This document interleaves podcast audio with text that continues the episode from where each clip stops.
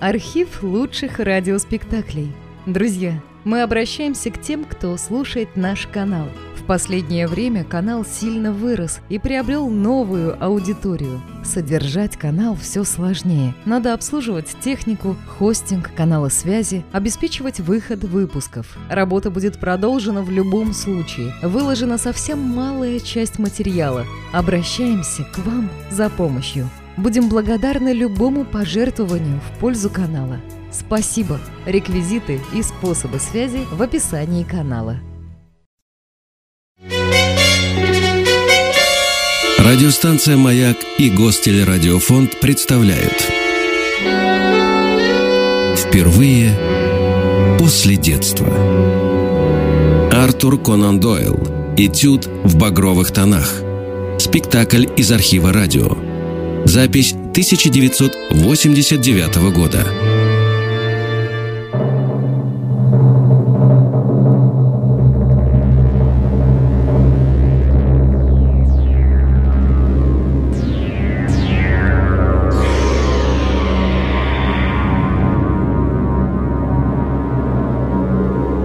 Артур Конан Дойль. Этюд в багровых тонах. Часть первая.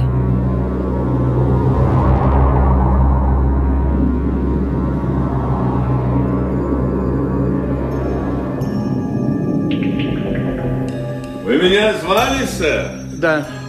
Э, Помогите, пожалуйста, застегнуть ремень. Вот на этом чехле. Да, прижмите крышку чуть-чуть. Да, пожалуйста. Оп. Джентльмены, позвольте представить вам мистера Джефферсона Хоупа, убийцу Янаха Дребена и Джозефа Стенджерсона. Все произошло в одно мгновение. Я даже не успел сообразить, в чем дело.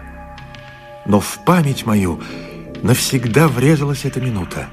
Торжествующая улыбка Холмса, его звенящий голос и дикое, изумленное выражение на лице Кэбмена при виде блестящих наручников, словно по волшебству сковавших его руки.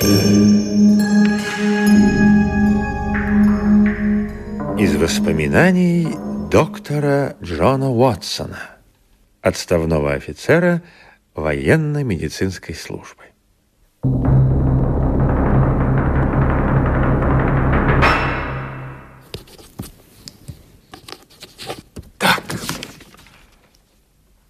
Назовем эту главу красным по белому. Или нет? Нет. Вот так. Этюд в багровых тонах. Да. Да, так будет лучше.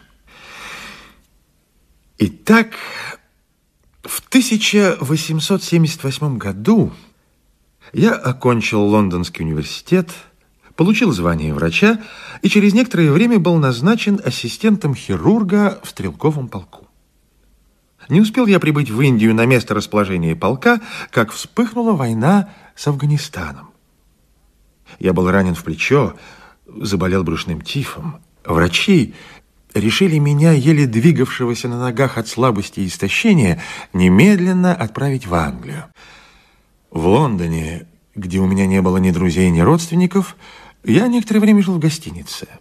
Но когда мое финансовое положение стало угрожающим, необходимо было найти какое-нибудь более непритязательное и менее дорогостоящее жилье.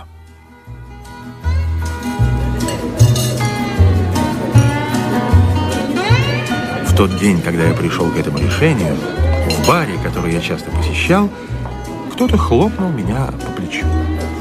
Ба, Отца! Что вы с собой сделали? Вы высохли, как щепка, и пожелтели, как лимон.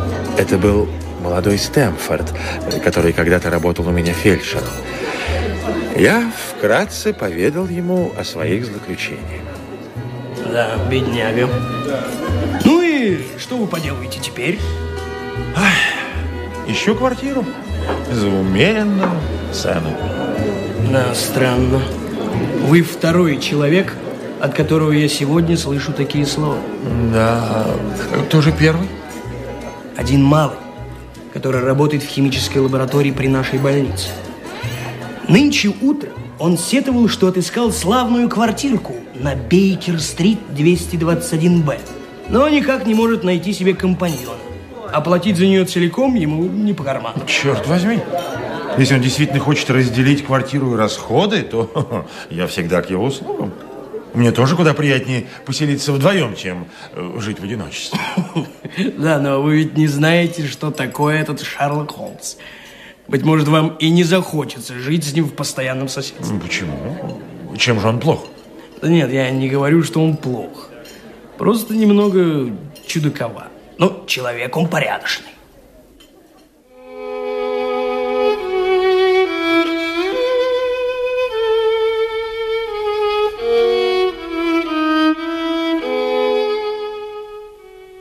Квартира на Бейкер-стрит 221-Б – это две удобные спальни и просторная, светлая, уютно обставленная гостиная с двумя большими окнами.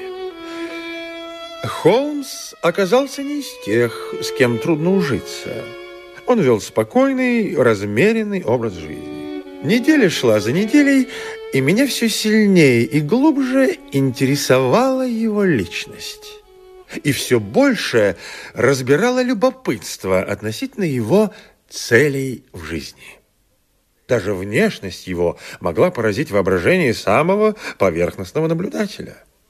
Высокий, худой, взгляд острый, пронизывающий. Тонкий орлиный нос придавал лицу выражение живой энергии и решимости квадратный, чуть выступающий вперед волевой подбородок. Знания в области химии и анатомии глубокие, точные. В области уголовной хроники огромные. Знает все подробности каждого преступления, совершенного в XIX веке. Хорошо играет на скрипке. Э, слышите? Да, это он – это он играет свои любимые песни Мендельсона.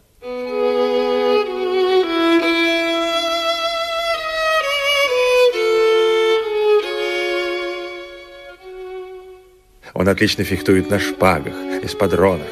Прекрасный боксер. Знание английских законов скрупулезное, глубокое. Но сколько ни перечисляй все то, что он знает – невозможно догадаться, для чего ему это нужно. И что за профессия требует такого сочетания. Невозможно. Мне показалось, что у него есть какие-то веские причины скрывать свою профессию. Но вскоре он доказал, что я не прав, заговорив об этом по собственному почину. Ха! Что за дикая чушь? Я в жизни не читал такой галиматьи. О чем вы? Да вот, э, послушайте, мистер Холмс. Да. Солидная газета называется. По одной капле воды э, человек, умеющий мыслить логически, может сделать вывод о возможности существования Атлантического океана или Ниагарского водопада даже если он не видел ни того, ни другого и никогда о них не слыхал. А? Или вот, а, вот, вот, дальше. Послушайте этот бред. По ногтям человека, по его рукам, обуви, изгибу брюк на коленях, по утолщениям на большом и указательном пальцах, по выражению лица и обшлагам рубашки, по таким мелочам нетрудно угадать его профессию. О, а? Хорошо автору этой статьи, этому бездельнику, развалясь в мягком кресле в тиши своего кабинета, сочинять подобные парадоксы. Вот втиснуть бы его в вагон третьего класса подземки, это заставить угадать профессию пассажиров. Я ставлю тысячу против одного, что у него ничего не выйдет. И вы проиграете. А статью написал я. Как? Вы? Да. У меня есть наклонности к наблюдению, к анализу. Э, теория, которую я изложил и которая кажется вам такой фантастической, на самом деле очень жизненная. Настолько жизненная, что я ей обязан своим куском хлеба. У меня довольно редкая профессия. Я сыщик-консультант. Ах, вот как. Да, если только вы понимаете, что это такое. В Лондоне множество сыщиков и государственных, и частных. Ну, а когда эти молодцы заходят в тупик, они бросаются ко мне, и мне частенько удается направить их по верному следу. Погодите, погодите. Неужели вы хотите сказать, что, э, не выходя из комнаты, вы можете распутать клубок, над которым тщетно бьются те, кому подробностей известно лучше, чем вам? Да, именно. Именно. У меня есть своего рода интуиция. Ну, иногда, конечно, приходится немножко побегать. Правила дедукции, процессы логического вывода, домысла, изложенные мной в статье, бесценны для моей практической работы. Наблюдательность – моя вторая натура. Поразительно. Э, мистер Холмс. Да? Посмотрите в окно. Он, видите, вон на той стороне стоит такой дюжий человек, э, ну, скромно одет. Да-да-да. да. Вот интересно было бы узнать, кто этот человек и что он там высматривает. Этот человек посыльный и отставной флотский сержант, между прочим. Кичливый хвостун. Знает же, что его не проверишь. Мистеру Шерлоку Холмсу. Пожалуйста, письмо. Скажите, уважаемый, чем вы занимаетесь? Служу посыльным. Форму отдал заштопать. А кем вы были раньше? Сержантом Королевской морской пехоты, сэр. Ответа не ждать? Нет. Есть, сэр. Как же вы догадались? О чем? Да вот о том, что он отставной сержант флота. Ну, в общем, очень просто. Даже через улицу я заметил на его руке татуировку. Большой синий якорь. Тут уж запахло морем. Выправка у него военная, и он носит баки военного образца. Стал быть, перед нами флотской. Держится он с достоинством, пожалуй, даже начальственно. Вы должны были бы заметить, как высоко он держит голову и как помахивает своей палкой. А с виду он степенный мужчина средних лет. Вот и все приметы, по которым я узнал, что он был сержантом. Поразительно. Просто чудеса, мистер Холмс. Ну, чепуха. Будьте добры, прочтите мне письмо вслух. Так. Э, Дорогой мистер Холмс, э, сегодня ночью в доме 3 по Лористон Гарден э, произошла скверная история. Около двух часов ночи наш полисмен, делавший обход, заметил в доме свет. А так как дом не жилой, он заподозрил что-то неладное. Дверь оказалась не запертой. И в первой комнате, совсем пустой, он увидел труп хорошо одетого джентльмена. В кармане он нашел визитную карточку. Енох Дреббер, Кливленд, Огайо, Соединенные Штаты. И никаких следов грабежа, никаких признаков насильственной смерти. На полу есть кровавые пятна, но на трупе ран не оказалось. Мы не можем понять, как он очутился в пустом доме, и вообще это дело сплошная головоломка. Э, Если вы приедете сюда в любое время до 12, вы меня застанете здесь. В ожидании вашего ответа или приезда я оставляю все как было. Если не сможете приехать, я расскажу вам все подробно и буду чрезвычайно обязан, если вы соблаговолите поделиться со мной вашим мнением. Уважающий вас, Тобиас Грегсон. Ах, Грегсон. Э, Грегсон самый толковый сыщик в Скотланд-Ярде. Он и Лестрейд выделяются среди прочих ничтожеств. Оба расторопные, энергичные, хотя банальные до ужаса. Друг с другом они на ножах. Они ревнивы к славе, как профессиональные красавицы. Вот будет потеха, если оба нападут на след. Э, Но ведь, наверное, нельзя терять ни секунды. Э, Пойти позвать э, Кэп? А я не уверен, поеду я или нет. Я же лентяй, каких свет не видел. То есть, конечно, когда на меня нападет лень, а вообще-то могу быть и проворным. Вы знаете, смысла нет ехать. Предположим, я распутаю это дело, ведь все равно Грегсон, Лестер и этой компании прикарманят всю славу. Такова участь лица неофициального. Ну, но он просит у вас помощи. Ну, хорошо. Хорошо. Давайте, пожалуй, поедем и посмотрим. Ладно, возьмусь. За дело на свой риск. По крайней мере, посмеюсь над ними, если ничего другого у меня не останется. Пошли. Да-да, идем. Стойте,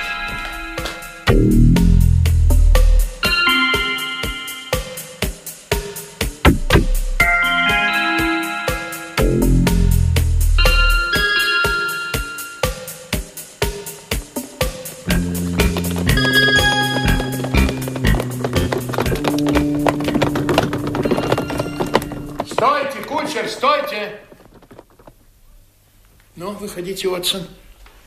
К дому подойдем пешком. А вы нас ждите. Мне думалось, что Шерлок Холмс поспешит войти в дом и сразу же займется расследованием. Нет. С беспечностью, которая при таких обстоятельствах граничила с позерством, он прошелся взад и вперед по тротуару. Затем зашагал по дорожке к дому, пристально разглядывая множество следов на земле. Как хорошо, что вы приехали, сэр. Никто ничего не трогал, я все оставил, как было. Кроме этого, посмотрите на дорожку, друг мой Грегсон. Стадо буйволов и то не оставило бы после себя такое месиво. Но, разумеется, вы обследовали дорожку, прежде чем позволили ее истоптать. У меня было много дела в доме, сэр. Мой коллега мистер Лестрейд тоже здесь, и я надеялся, что он проследит за этим. Ну, после таких мастеров своего дела, как вы, Лестрейд, мне, пожалуй, тут нечего делать. Да уж, кажется, сделали все, что можно. Впрочем, дело заковыристое, сэр, а я знаю, что вы такие любите. Вы сюда подъехали в кебе? Э, нет, сэр, пришел пешком. А Лестрейд? Э, тоже, сэр. Тогда пойдемте посмотрим комнату.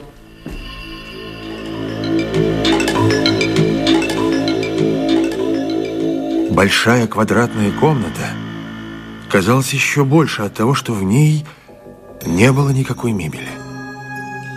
Яркие обои, покрытые плесенью, олиповатый камин, грязные стекла единственного окна. На голых досках пола толстый слой пыли. Распростертая, одинокая страшная фигура сорокалетнего человека. Пустые незрячие его глаза были устремлены в потолок, рядом вылощенный цилиндр. На лице застыло выражение ужаса и, как мне показалось, ненависти. Такого выражения никогда еще не видел на человеческом лице. Он был похож на гориллу. У двери стоял щуплый, похожий на хорька человек. Это был инспектор Лестрейд. Этот случай наделает много шуму, сэр. Такое мне еще не встречалось. Я ведь человек бывалый. И нет никакого ключа к этой Нет, тайне. никакого. Так, брызги крови вокруг тела. Совершенно верно, сэр. Вы уверены, что на нем нет раны? Безусловно. Словно что вы. Хорошо. Значит, это кровь кого-то другого. Вероятно, убийцы. Если тут было убийство. Его чуткие пальцы в это время беспрерывно летали по мертвому телу. Ощупывали, нажимали, расстегивали, исследовали, а в глазах стояло тоже отсутствующее выражение, которое я видел уже несколько раз. Осмотр произошел так быстро, что вряд ли кто-нибудь понял, как тщательно он был сделан. Наконец Холмс понюхал губы трупа, потом взглянул на подметки его лакированных ботинок. Его не сдвигали с места? Нет, только осматривали. Хорошо, можно отправить в морг. Больше в нем нет надобности. Приподнимите его немножко. Так. Смотрите. На пол упало кольцо. Здесь была женщина. Это женское обручальное кольцо. Да, дело осложняется. Или упрощается. Довольно любоваться кольцом. Что вы нашли в карманах? Все тут, сэр. Золотые часы фирмы Баро. Одну секундочку, сэр. Лондон, номер 97163. Золотая цепочка. Очень тяжелая и массивная. Золотое кольцо с масонской эмблемой. Золотая булавка. Голова бульдога с рубиновыми глазами. Видите, сэр? Да. Бумажник русской кожи для визитных карточек. И карточки. Е.Д. Кливленд, Энах Дребер. Кошелька нет, но в карманах оказалось 7 фунтов 13 шиллингов, сэр. Карманное издание Декамерона Бокаччо с надписью «Джозеф Стенджерсон» на форзаце. Два письма. Одно адресовано Древеру, другое Джозефу Стенджерсону. А адрес какой? Стрэнд, американская биржа до востребования. Оба письма от пароходной компании «Гийон» и касаются отплытия их пароходов из Ливерпуля. Ясно, что этот несчастный собирался вернуться в Нью-Йорк. Вы начали разыскивать этого Стенджерсона? Сразу же, сэр, сразу же. Я разослал объявление во все газеты, а один из моих людей поехал на американскую биржу, но еще не вернулся. А Кливленд вы запросили? Утром послал телеграмму. Какую? Мы просто сообщили, что произошло, и просили дать сведения. А вы не просили сообщить подробнее относительно чего-нибудь такого, что показалось вам особенно важным? Я спросил насчет Стенджерсона, сэр. Угу. И больше ни о чем? Нет ли здесь, по-вашему, какого-нибудь обстоятельства, в котором вся суть дела? Я спросил обо всем, о чем считал нужным. Грегсон, мистер Грегсон, мистер Холмс, я только что сделал открытие величайшей важности. Не догадайся я тщательно осмотреть стены, мы ничего бы так и не узнали. Пожалуйста, сюда, сюда, пожалуйста. Да. Вот встаньте здесь, вот здесь. Да. Встаньте, смотрите, вот, вот на эту стену, вот так. Сейчас я одну минутку, я зажгу спичку. Одну минуту. Так, одну минутку.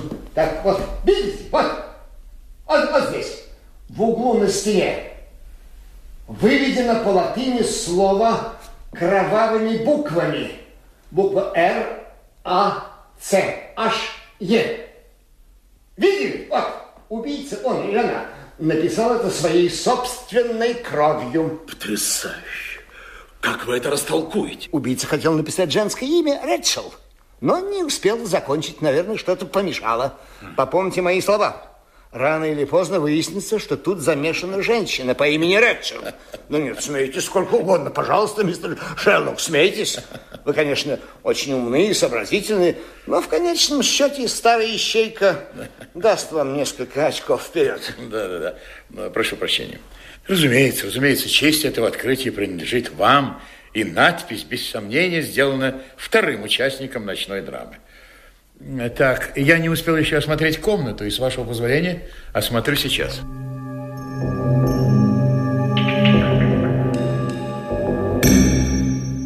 Холмс вынул из кармана рулетку и большую круглую лупу и бесшумно заходил по комнате. Опускался на колени, измеряя расстояние между какими-то совершенно незаметными для меня следами. Один раз даже лег на пол. В одном месте – осторожно собрал щепотку серой земли с пола и положил в конверт. Ну, что скажете, сэр? Я скажу вот что. Э, я хотел бы поговорить с констеблем, который обнаружил труп. Джон Рэнс. Сейчас он свободен. Адрес Одли Корт, 46. Благодарю вас. Пойдемте, доктор Ватсон. Мы сейчас же отправимся к нему. А вам, господа сыщики, я хочу кое-что сказать. Это, конечно, убийство. И убийца – мужчина.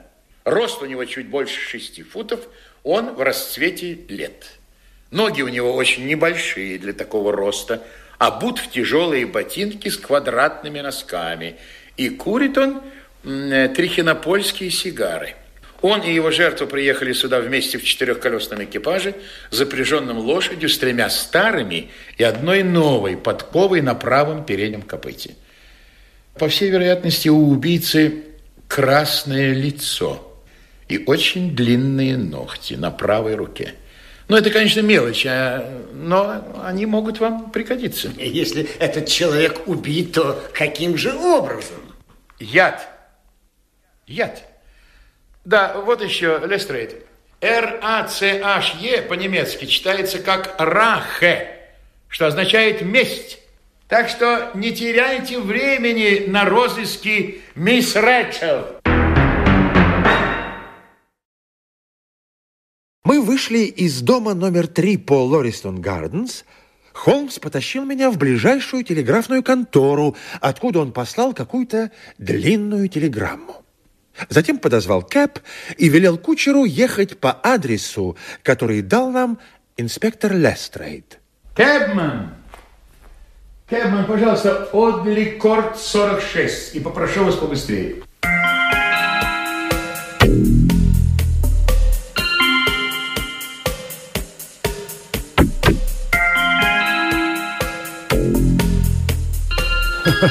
Ну, знаете, Холмс, вы меня просто поражаете. Неужели вы ничуть не сомневаетесь, что все было именно так, как вы говорили? Слушайте внимательно. Следы Кэба, глубокая колея. До прошлой ночи не было дождя. Значит, Кэб проехал нынешней ночью. Одна подкова новая, так как остальные три следа подков менее четкие. Рост человека в девяти случаях из десяти можно определить по ширине его шага. Когда человек пишет на стене, он инстинктивно пишет на уровне своих глаз. Так, так, так, так. А как вы узнали, сколько ему лет? Ну, вряд ли дряхлый старец может сразу перешагнуть четыре с половиной фута. А это как раз ширина лужи на дорожке, которую он, судя по всему, перепрыгнул. Лакированные ботинки обошли ее стороной, а квадратные носы перепрыгнули. Ну, а, а ногти и трихинопольская сигара? Надпись на стене сделана мужским указательным пальцем в крови. Я рассмотрел через лупу, что, выводя буквы, убийца слегка царапнул штукатурку, чего не случилось бы, если бы ноготь на пальце был коротко подстрижен. Ну, а пепел, который я собрал с пола, темный и слоистый, такой остается только от трихинопольских сигар. Поразительно. Просто поразительно, мистер Холмс. Ну, а цвет лица? Вот об этом вы меня пока что не спрашиваете.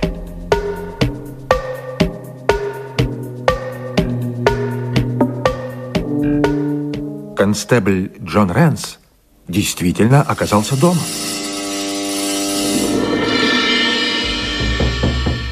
Часа в два ночи иду мимо злополучного дома. Знаю, что никто в нем не живет. И вдруг вижу огонек в окне. Конечно, заподозрил неладное. Когда я подошел к двери... Вы остановились, потом пошли обратно к калитке. Откуда вам это известно? Почему вы вернулись? Кругом было так пустынно и тихо, что я решил, лучше-ка я захвачу кого-нибудь с собой. Жутковато стало. А вдруг привидение? Вы вернулись, и на улице никого не было? Ни души. Тогда я собрался с духом, вернулся к дому, распахнул дверь, вошел в комнату, где горел свет. На камине стояла свечка, красная, и я увидел... Вы несколько раз обошли комнату, стали на колени возле трупа, потом пошли и открыли дверь в кухню. А потом? Вы, пожалуйста, не удивляйтесь, вот моя визитная карточка. О, сэр, счастлив с вами познакомиться. Ну и так, что было потом? Я пошел к калитке и свистнул свисток. Прибежал констебль Мерчер, а с ним еще двое. Я повторяю вопрос. Когда вы вернулись, на улице никого не было? Пьяный один. Знаете, сэр, видал я пьяных на своем веку, ну, чтобы уж так нализаться, как этот, во всю глотку распевал песни, а ноги так и разъезжались в стороны. Каков он был с виду? Какое лицо, одежда? Краснорожая верзила. Так. Подбородок у него был замотан шарфом до самого рта. Спасибо, достаточно. Вы помешали ему вернуться в дом. Куда он делся? Нам некогда было возиться с ним. Сам, очевидно, доплелся домой. Как он был одет? Коричневое пальто. А в руке он не держал кнут? Кнут? Нет.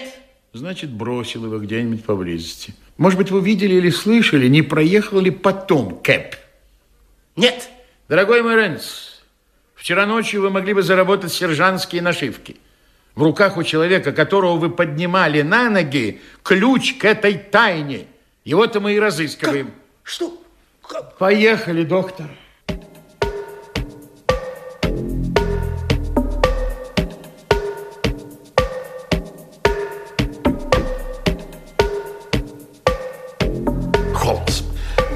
Опять многого не понимаю. Ну, скажем, зачем было краснорожему убийце опять возвращаться в дом? Зачем погасить свечу? Кольцо, друг мой, кольцо. Вот зачем он вернулся. А потом разыграл из себя пьяного. Если не удастся словить его иначе, мы закинем удочку с кольцом, и я его поймаю, доктор. Ставлю два против одного. И, кстати, я вам очень благодарен. Очень благодарен. Если бы не вы, я, пожалуй, не поехал бы и пропустил бы э, то, что я назвал бы э, интереснейшим этюдом. Ну, в самом деле, почему бы не воспользоваться жаргоном художников? Разве это не этюд, помогающий постижению жизни? Этюд в багровых тонах, а? Убийство багровой нитью проходит сквозь безусловную пряжу жизни, и наш долг распутать эту нить отделить ее и обнажить дюйм за дюймом.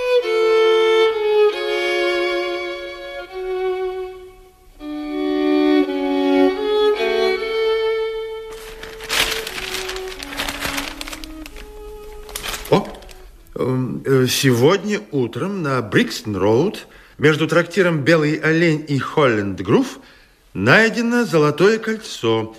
Обращаться к доктору Уотсону Бейкер-стрит, 221-Б, от 8 до 10 вечера. Во всех утренних газетах помещено это мое объявление. Во всех. Э, ради бога, простите, что воспользовался вашим. Да, но ведь у меня нет кольца. Вот оно. Сойдет вполне. Оно почти такое же. Ну и кто же, по-вашему, придет за ним? Человек в коричневом пальто. Наш краснолицый друг с квадратными носками. Ну, или его сообщник. Если я не ошибаюсь, этот человек пойдет на все, лишь бы вернуть кольцо. Он выронил его, когда нагнулся над трупом Дребера. А выйдя из дома, хватился кольца и поспешил обратно. Но туда из-за его оплошности уже явилась полиция. Ведь он забыл погасить свечу. Тогда, чтобы отвести подозрение, ему пришлось притвориться пьяным. Да, и вот что еще. Я получил ответ из Америки на свою телеграмму. Должен вам сказать, что сюжет усложняется.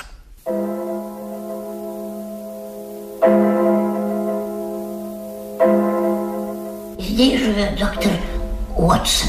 Пожалуйста, проходите. А, благодарю. Ну вот видите, наживка наша сработала. Да-да. Ровно 8 часов.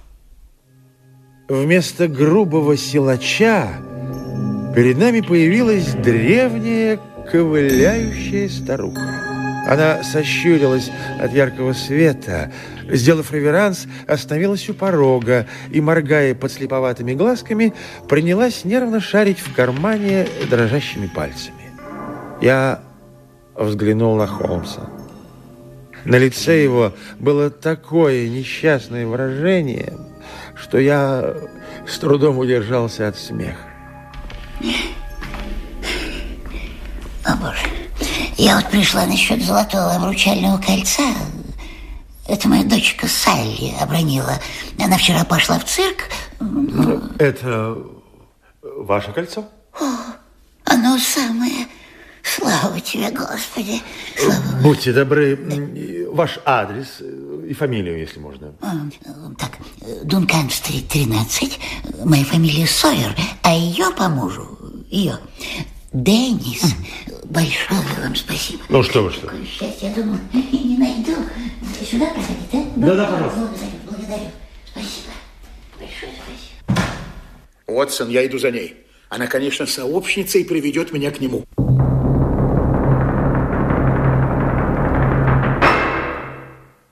Холмс вернулся лишь через час с четвертью. Ах, черт побери. Черт побери. Уотсон, я остался в дураках. Старуха подозвала Кэп, велела ехать на Дункан-стрит 13. Я незаметно прицепился сзади. Этим искусством должен отлично владеть каждый сыщик. Приехали. Я соскочил чуть раньше и отошел в сторонку. Кэбман спрыгнул и открыл дверцу. Никого. Мы справились в доме 13 о старухе Сойер и ее дочери Деннис. Никто, дорогой мой доктор, и не слышал. Так что же, неужели вы хотите сказать, что старуха э, выскочила из кэба э, на ходу? Какая там к черту старуха? Вотсон, то был молодой человек и бесподобный актер. Человек, которого мы ищем, дорогой мой доктор, действует не в одиночку. Конан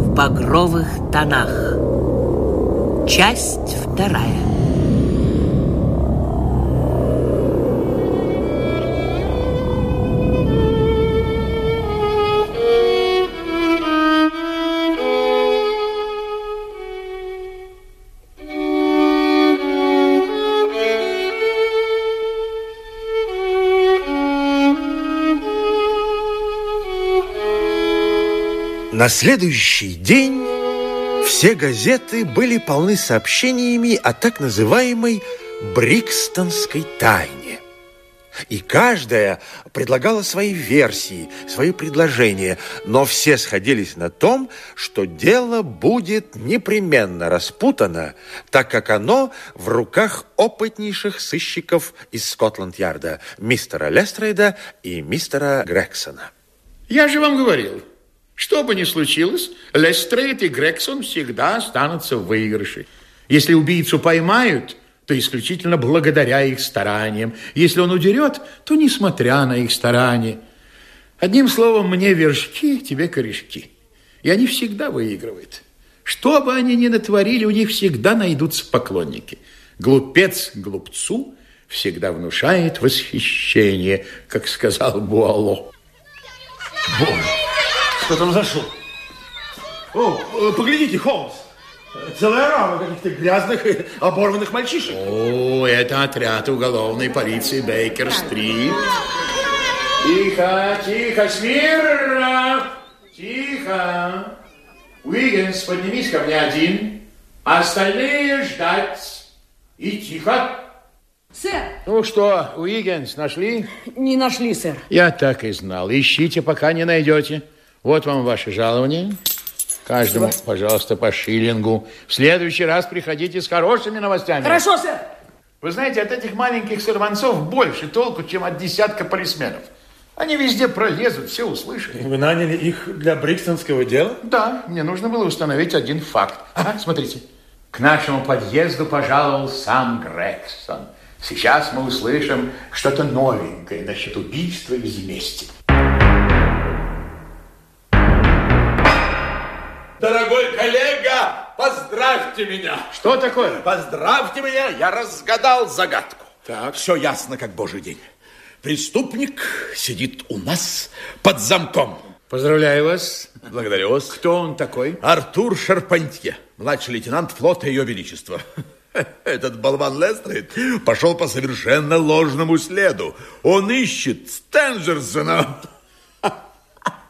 который также причастен к убийству, как еще не родившееся дитя. Садитесь, пожалуйста. Благодарю вас, сэр. Вот вам виски, сигары, располагайтесь. Благодарю. Расскажите, пожалуйста, как вы напали на след? Ну что ж, э, первая трудность состояла в том, как добыть сведения о жизни Дребера в Америке. Так вот, помните цилиндр, что лежал возле трупа? Помню. На нем была марка Джон Ундервуд и сыновья. Каберул Роуд 129. Вот уж никак не думал, что вы это заметили. Вы были в магазине? Нет. В нашем деле нельзя упускать ни единой подробности, хоть и самой малой. Для великого ума мелочей не существует. Само собой. О, благодарю вас. Пожалуйста. Благодарю. Я пошел к Ундервуду. Он нашел в книге фамилию Дребер. Цилиндр был послан в пансионат Шарпантье. Миссис Шарпантье. Нахожу пансионат. Вам известно о загадочной смерти вашего бывшего квартиранта мистера Эноха Дребера из Кливленда? Она кивнула, а дочь, на редкость хорошенькая, между прочим, расплакалась. Ясно. Женщины что-то знают.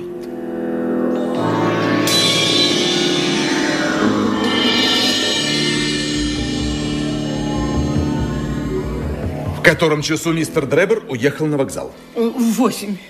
Его секретарь, мистер Стенджерсон, сказал, что есть два поезда. Один в 9.15, а другой в 11. И он собирался ехать первым. И больше вы его не видели? Нет. Мама, мама, ложь никогда не приводит к добру. Да, да, мы видели мистера Дребера еще раз. Да простит тебя Бог.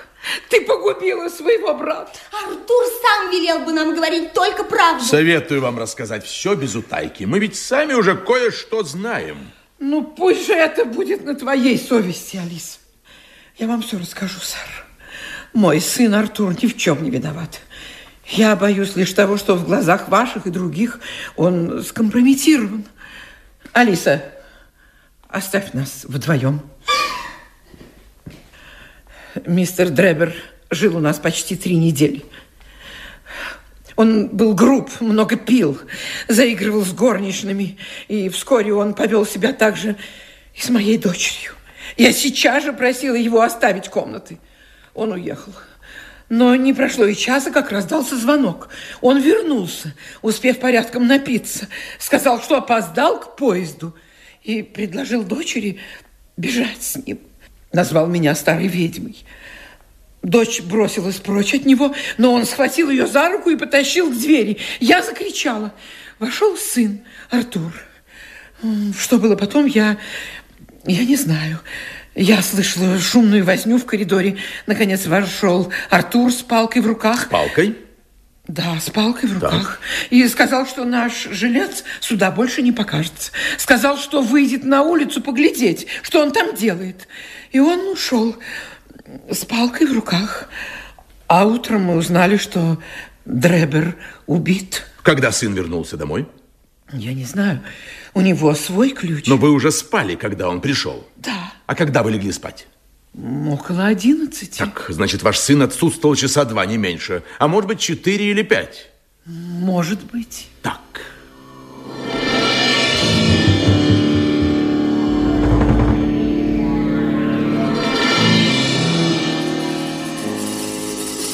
Я нашел и арестовал лейтенанта Артура Шарпантье. Он спросил меня нагло, вы что, подозреваете, что я убил этого негодяя Дребера? А поскольку мы еще ни словом не обмолвились об убийстве, то все это весьма подозрительно. Да, очень, очень, очень. Как же, по-вашему, произошло убийство? Ну что ж, Шарпантье ударил палкой Дребера. Вероятнее всего, в живот. Тот сразу умер. На теле никаких следов не осталось. Шарпантье оттащил свою жертву в пустой дом. А свеча, кровь на полу, надпись на стене и кольцо – это всего-навсего хитрость, чтобы запутать следствие. Но Лестрейд-то, Лестрейд, рыщет по ложному следу, ищет Стенджерсона. Мистер Холмс, мистер Холмс, да? Совершенно небывалый случай. Легок на помине. Здравствуйте, коллега Лестрейд, что с вами? На вас лица нет. Ну что, удалось вам найти мистера Стенджерсона? Мистер Джозеф Стенджерсон убит в гостинице «Холидей» сегодня около шести часов утра. Так, и Стенджерсон тоже. Ну что ж, дело осложняется. А вы точно знаете, что он убит? Я только что был в его комнате. Я первый обнаружил это убийство. Смерть наступила от сильного удара ножом в левый бок, и, должно быть, нож задел сердце. И как вы думаете, что мы увидели над трупом на стене? Что же? Слово из букв Р, А, Ц, H, Е. Рахе. Потрясающе. Что на немецком языке означает, как мы уже знаем, месть. Совершенно верно. И убийцу видели. Мальчик, приносивший молоко на задах гостиницы заметил, что лестница, всегда валявшаяся на земле, приставлена к окну второго этажа гостиницы, а окно распахнуто настежь. Он увидел, что по лестнице спускается человек, высокий, с красноватым лицом и в длинном коричневом пальто. Вы не нашли в комнате ничего такого, что могло бы навести на след убийцы? Нет, ничего. Не знаю, каковы мотивы преступления, но только не ограбление, нет. На столике лежала телеграмма из Кливленда месячной давности, текст «Джиха в Европе», подписи в телеграмме нет. И больше ничего? Ничего. Ничего существенного. На кровати брошен роман, который Стенджерсон читал на ночь, а на стуле рядом трубка убитого, стакан с водой, на подоконнике аптекарская коробочка и в ней две пилюли. Последнее звено. Последнее звено, теперь все ясно. Пилюли с вами? Да, я взял и пилюли, и все, что там было, чтобы сдать в полицейский участок. Дайте их мне, пожалуйста. пожалуйста. Доктор, будьте так добры, спуститесь вниз и принесите этого несчастного парализованного терьера. Хозяйка вчера просила усыпить его, чтобы не продлевать его мучений. Так, сейчас я разрежу одну пилюлю пополам Одну минуточку. Так, половинку положу обратно. Она нам еще пригодится. Так, возьмем бокал. Нальем две ложки воды. Осторожно, спасибо. Хватит, хватит, хватит, хватит. Так, растворим половинку в этой водичке. Так. Добавим немножко молока. Дайте мне он стакан с молоком. Пожалуйста. Чуть-чуть, только чуть-чуть. Спасибо, спасибо, хорошо. Это чтобы вкуснее было, понимаете? И выльем все это в блюдце. Вот, вот, вот. Так, тише, дайте все, все. Спасибо. И дадим нашей бедной собачке. На. Так. Так, ну подождем немножко. Холмс вынул часы. Прошла минута, другая. Собака дышала по-прежнему. А Холмс сидел с глубоко огорченным, разочарованным видом. Он прикусил губу, потом забарабанил пальцами по столу, словом, выказывал все признаки острого нетерпения. Он так волновался, что мне стало его искренне жаль. А оба сыщика иронически улыбались, явно радуясь провалу. Не может быть. Не может быть. Те самые пилюли, которые, как я предполагал, убили Дребера, найдены возле мертвого Стенджерса. Это невозможно. И все-таки бедный пес жив. А, стойте! Я знаю, теперь я знаю! Он схватил коробочку, разрезал вторую пилюлю пополам, проделал с ней все то же, что и с первой половинкой, и поставил перед терьером. Несчастный пес еле успел лизнуть языком эту смесь, как по всему его телу пробежали судороги, он вытянулся и застыл, словно сраженный молнией. Надо больше доверять себе. Вам всем это кажется сущей дичью, да? Ну, послушайте, мистер Холмс, мы признаем, что вы человек сообразительный, изобрели свой метод работы, но сейчас надо ловить убийцу. Мое толкование дела оказалось ошибочным. И мое, признаюсь, тоже, но надо искать убийцу. Да, да, да, да, да, да, да. Убийств больше не будет. Это раз. И второе. Должен вам сообщить, что я знаю имя убийцы. Но знать имя одно, а поймать убийцу другое. Пока убийца не знает, что преступление разгадано, у нас еще есть возможность схватить его. Но если у него мелькнет хоть малейшее подозрение, хоть малейшее, он тотчас же переменит имя и затеряется среди четырех миллионов жителей огромного города. Это же ясно? Так, ну и вот что еще. Я не хочу никого обидеть, но должен все же сказать, что такие преступники не по плечу, извините, сыскной полиции. Поэтому-то я и не обращался к вашей помощи.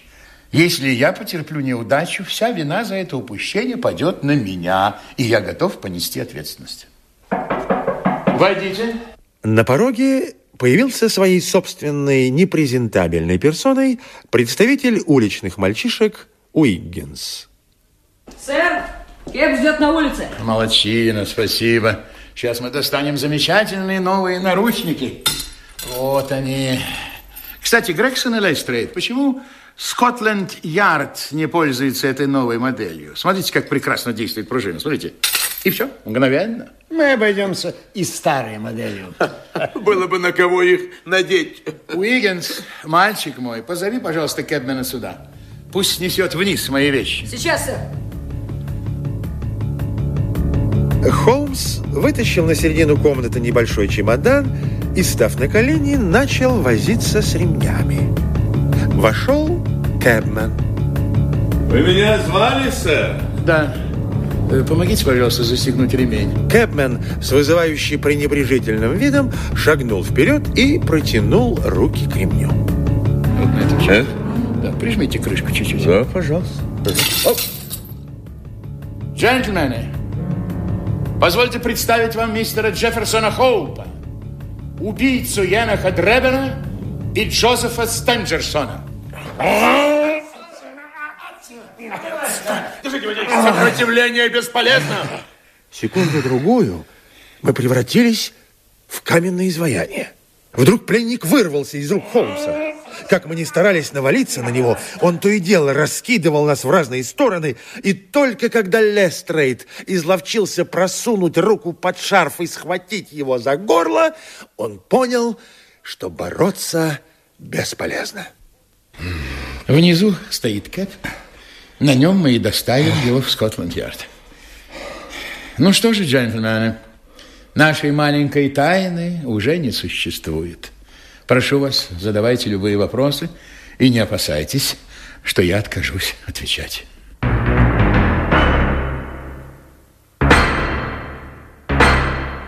Итак, перед вами мистер Джефферсон Хоуп. Вы, наверное, повезете меня в участок. Мой кэп стоит внизу. Если вы развяжете мне ноги, я сойду сам. А то нести меня будет не так-то легко. Я потяжелел с прежних времен. Слушай, как вы меня выследили? Просто уму непостижим. Хоуп, не хотите ли вы что-либо заявить до суда? А до суда я, наверное, не доживу. Не бойтесь, я не собираюсь кончать самоубийством. Если кто-нибудь из вас разбирается в медицине, положите сюда свою руку. На грудь. Да-да. Позвольте, позвольте.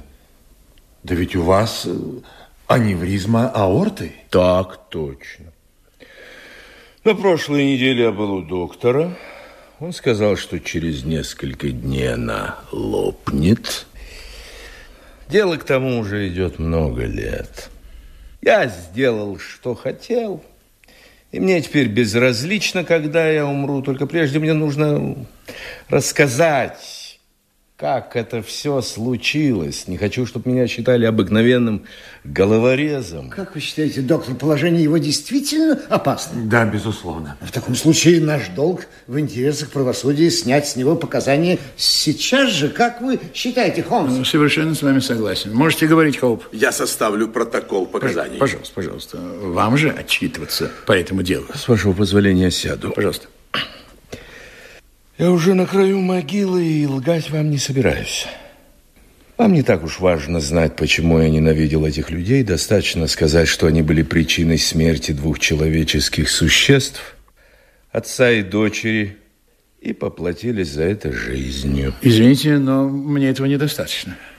Прошу вас изложить мотивы своей ненависти к Дреберу и к Стендерсону несколько подробнее. Если господа Лестрейд и Грегсон простят мне мою назойливость и не будут против моей просьбы. Что вы, что вы? Очень Нет, интересно. что- очень. Благодарю вас.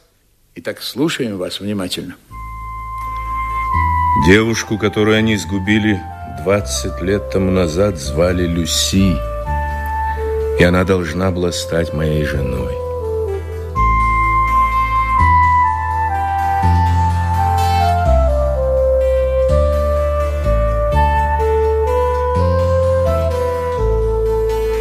Я уезжаю, Люси. Согласны вы уехать со мной, когда я вернусь? А когда вы вернетесь? Самое большее через месяц. Я приеду и увезу вас, дорогая моя. А что скажет отец? Он согласен. Ну, если вы с отцом уже столковались, что же мне остается делать? Благодарю тебя, Господи! Значит, решено. Чем дольше я остаюсь с тобой, тем труднее мне будет уехать. До свидания. Радость моя. Увидимся через месяц.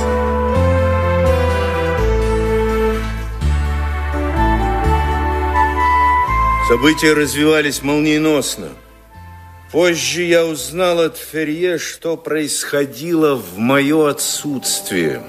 Дело в том, что когда Люси была совсем крошечной, ее вместе с отцом спасли от голодной смерти люди с племени мормонов. Это страшное сборище людей, секта, учение которых причудливая смесь христианских, мусульманских, буддийских, других верований. Возглавлял это сборище святой Бригам Янг. Он принял спасенных в свой отряд, обязал их следовать своим законам. И, надо сказать, создал неплохие условия для существования Ферье и дочери в краях, где обосновалось это племя. Люси подросла и стала привлекать к себе внимание мужчин. Решить ее судьбу как раз в мое отсутствие и должен был глава мормонов, святой провидец Бригам Янг.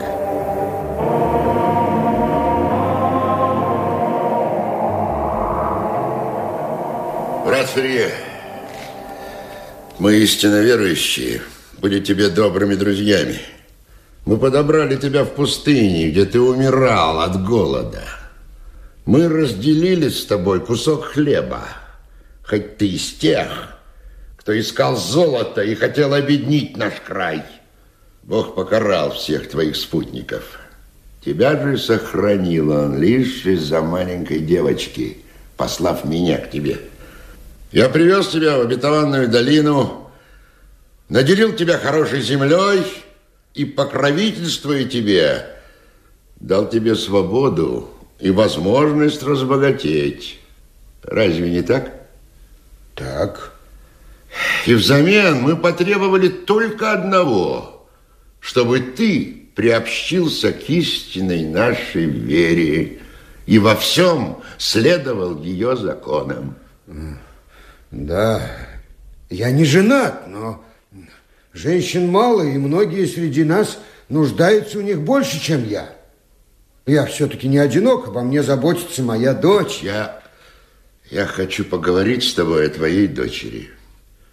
Она уже взрослая и слывет цветком нашего поселения. Она пришлась по сердцу некоторым достойнейшим людям. Девушка молода, и мы не хотим выдавать ее за седого старика и не станем ее лишать права выбора. Мы должны дать жен нашим сыновьям. У Стенджерсона есть сын, у Дребера тоже, и каждый из них с радостью примет в дом твою дочь. Пусть она выберет одного из двух. Оба молоды, богаты и исповедуют нашу святую веру. Что ты на это скажешь? Дайте нам время подумать. Моя дочь еще очень молода. Ей рано выходить замуж. Она должна сделать свой выбор за две недели. Ровно через две недели она обязана дать ответ. Но, брат, я... Если ты, Джон Ферье, вздумаешь со своими слабыми селенками противиться нашему приказу, пожалеешь, что твои и ее кости не истлели тогда в пустыне. Брат, я... Я ухожу. Отец, я не виновата, отец, я все слышала. Его голос гремел по всему дому. Ах, отец, отец, что нам теперь делать? Ну, ну, не бойся, Люси, ты только не бойся. Все уладится, девочка. Ну, ну, успокойся. Как тебе кажется, ты еще не начала остывать к этому малому Хоупу? Вот, значит, нет. Ну и слава богу. Не хотел бы я услышать, что ты его разлюбила. Он славный мальчик. Ну, успокойся, девочка, все. Завтра в Неваду едут старатели. Я уж как-нибудь дам ему знать, что с нами приключилось. Насколько я понимаю, он примчится сюда быстрее, чем телеграфная депеша. Потом Ферье рассказал мне, что когда он отдал письмо и возвращался домой, он даже повеселел. Подойдя к ферме, он удивился, увидев, что к столбам ворот привязаны две лошади.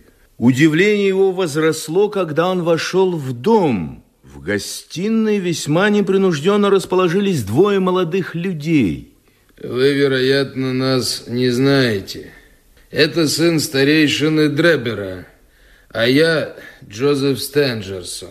Мы пришли просить руки вашей дочери для того из нас, кто полюбится вам и ей. Правда, поскольку у меня всего четыре жены, а у брата Дребера семь, то у меня есть некоторые преимущества. Да. Пусть девушка выберет сама. мы предоставим решать ей самой. Ну вот что. Когда моя дочь вас позовет, тогда и придете.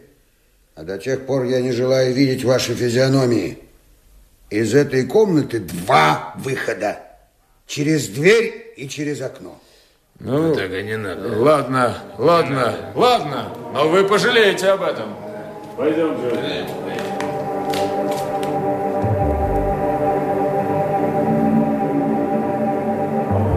Ферье ждал, что Янг возмутится его поведением и призовет его к ответу, и не ошибся. Хотя это случилось совершенно неожиданным образом. На следующее же утро он, проснувшись, с изумлением обнаружил маленький квадратный листок бумаги, пришпиленный к одеялу прямо у него на груди. Крупным размашистым почерком на нем было написано «На искупление твоей вины тебе дается тринадцать дней». И каждый день он находил такие записки, только количество дней все уменьшалось. 12, 11 и, наконец, 2. Был вечер. Ферье сидел, уронив голову на стол, и плакал от сознания своего бессилия. В это мгновение, пробравшись сквозь охрану, я тихонько влез в комнату.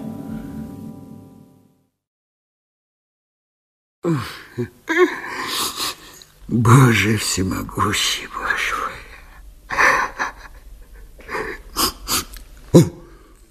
Господи, как ты меня напугал, Хоуп. Почему ты явился ползком? За домом следят со всех сторон. Вот почему пришлось ползти. О, тобою можно гордиться. Немногие бы рискнули разделить с нами такую беду. Пока я хожу по земле с Люси, ничего не случится. Ну что же нам делать, Хоуп? Завтра последний день, и если сегодня не скрыться, вы погибли. В Орлином ущелье нас ждут две лошади и мул.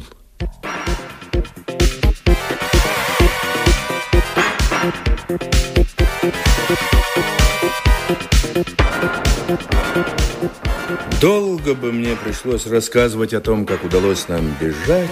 Скажу лишь одно, все мои старания оказались напрасными. Пробравшись в горы и наивно полагая, что мы в безопасности, я дал Люси возможность отдохнуть, а сам отправился на охоту. Так как еды у нас не было – Вернувшись часа через четыре, я увидел лишь маленький холмик свежей земли, в которой была воткнута палка, а к ней приколота бумажка с надписью «Джон Ферье умер 4 августа 1866 года, похоронили Дреббер и Стенджерсон».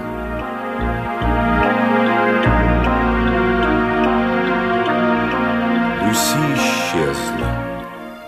Позже я узнал, что Дребер женился на Люси, прикарманил все состояние Ферье, а Люси, на которую катастрофически подействовала смерть отца и насильственное замужество, стала чахнуть и через месяц умерла.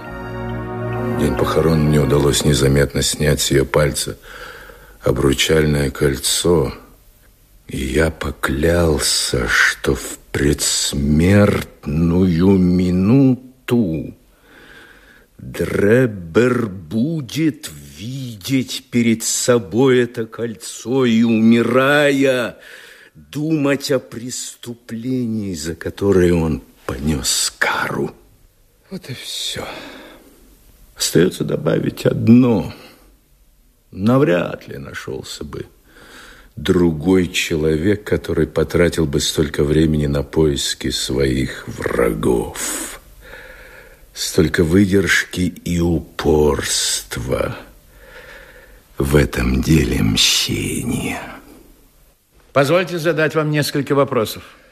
Задавайте, только глоток воды прошу. Пожалуйста. Очень устал я. Пожалуйста.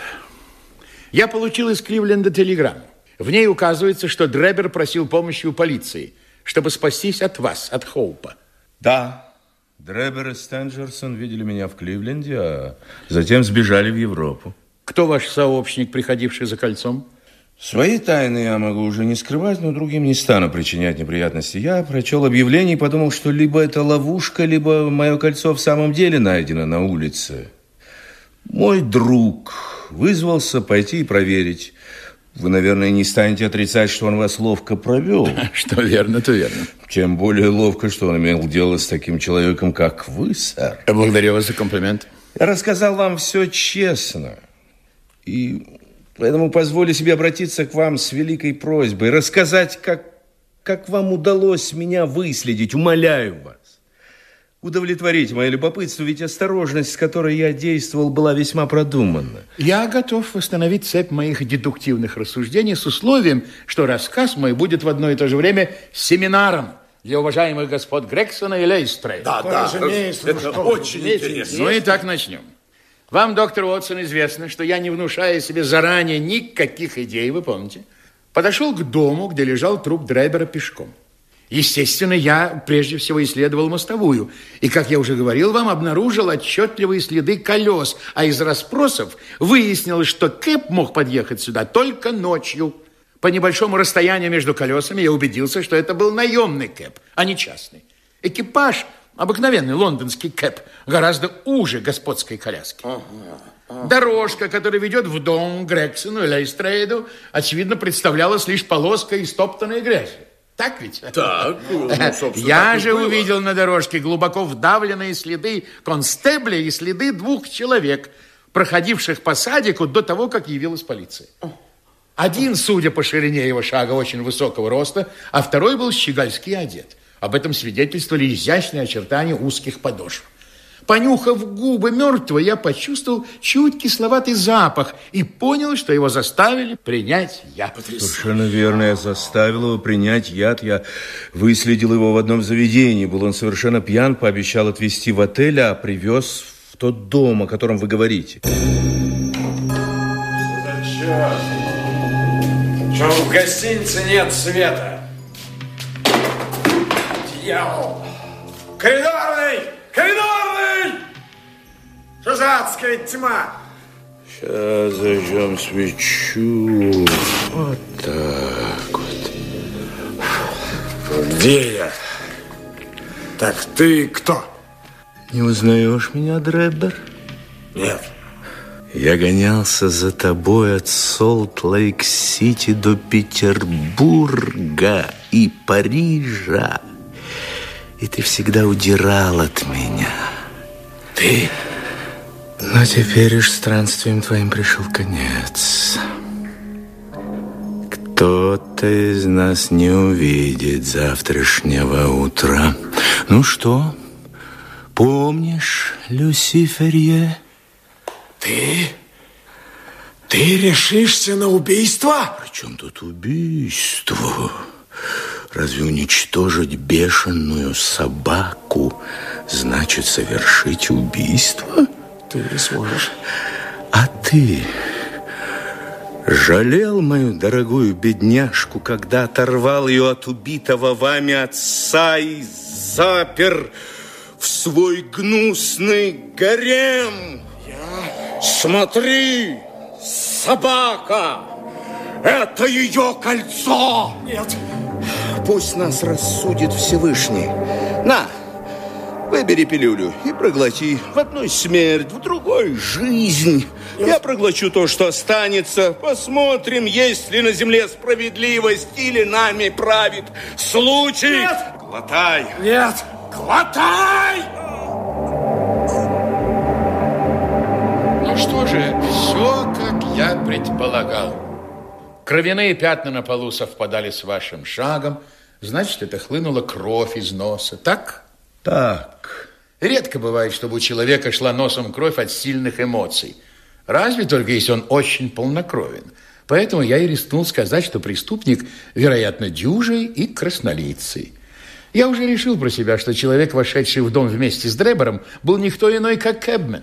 Фамилия преследователя мне известна из телеграммы кливлендской полиции. Ну, а мальчишки, моя тайная полиция, завершили все дело. Они нашли вас. Ну, а кольцо напоминание какой-то женщине, быть может, причиной убийства. Надпись на стене – отвлечение тех, кто захочет заниматься расследованием. Вот, коротко, суть этого пустякового дела. Ну, а пьяного на улице разыгрывали, конечно, вы, Хоуп. Конечно, я. Я хотел вернуться за кольцом. Вы гений, сэр.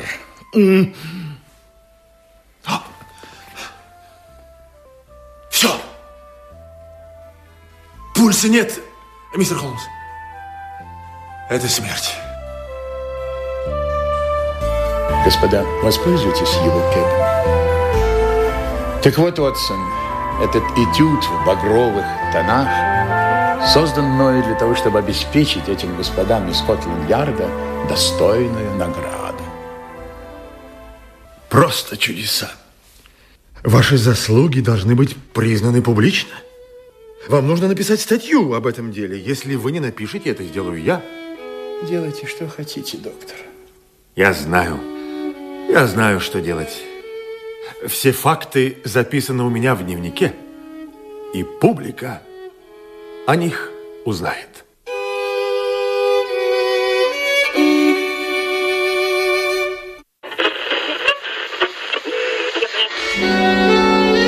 Вы слушали спектакль «Этюд в багровых тонах» по одноименной повести Артура Конан Дойла. Впервые после детства.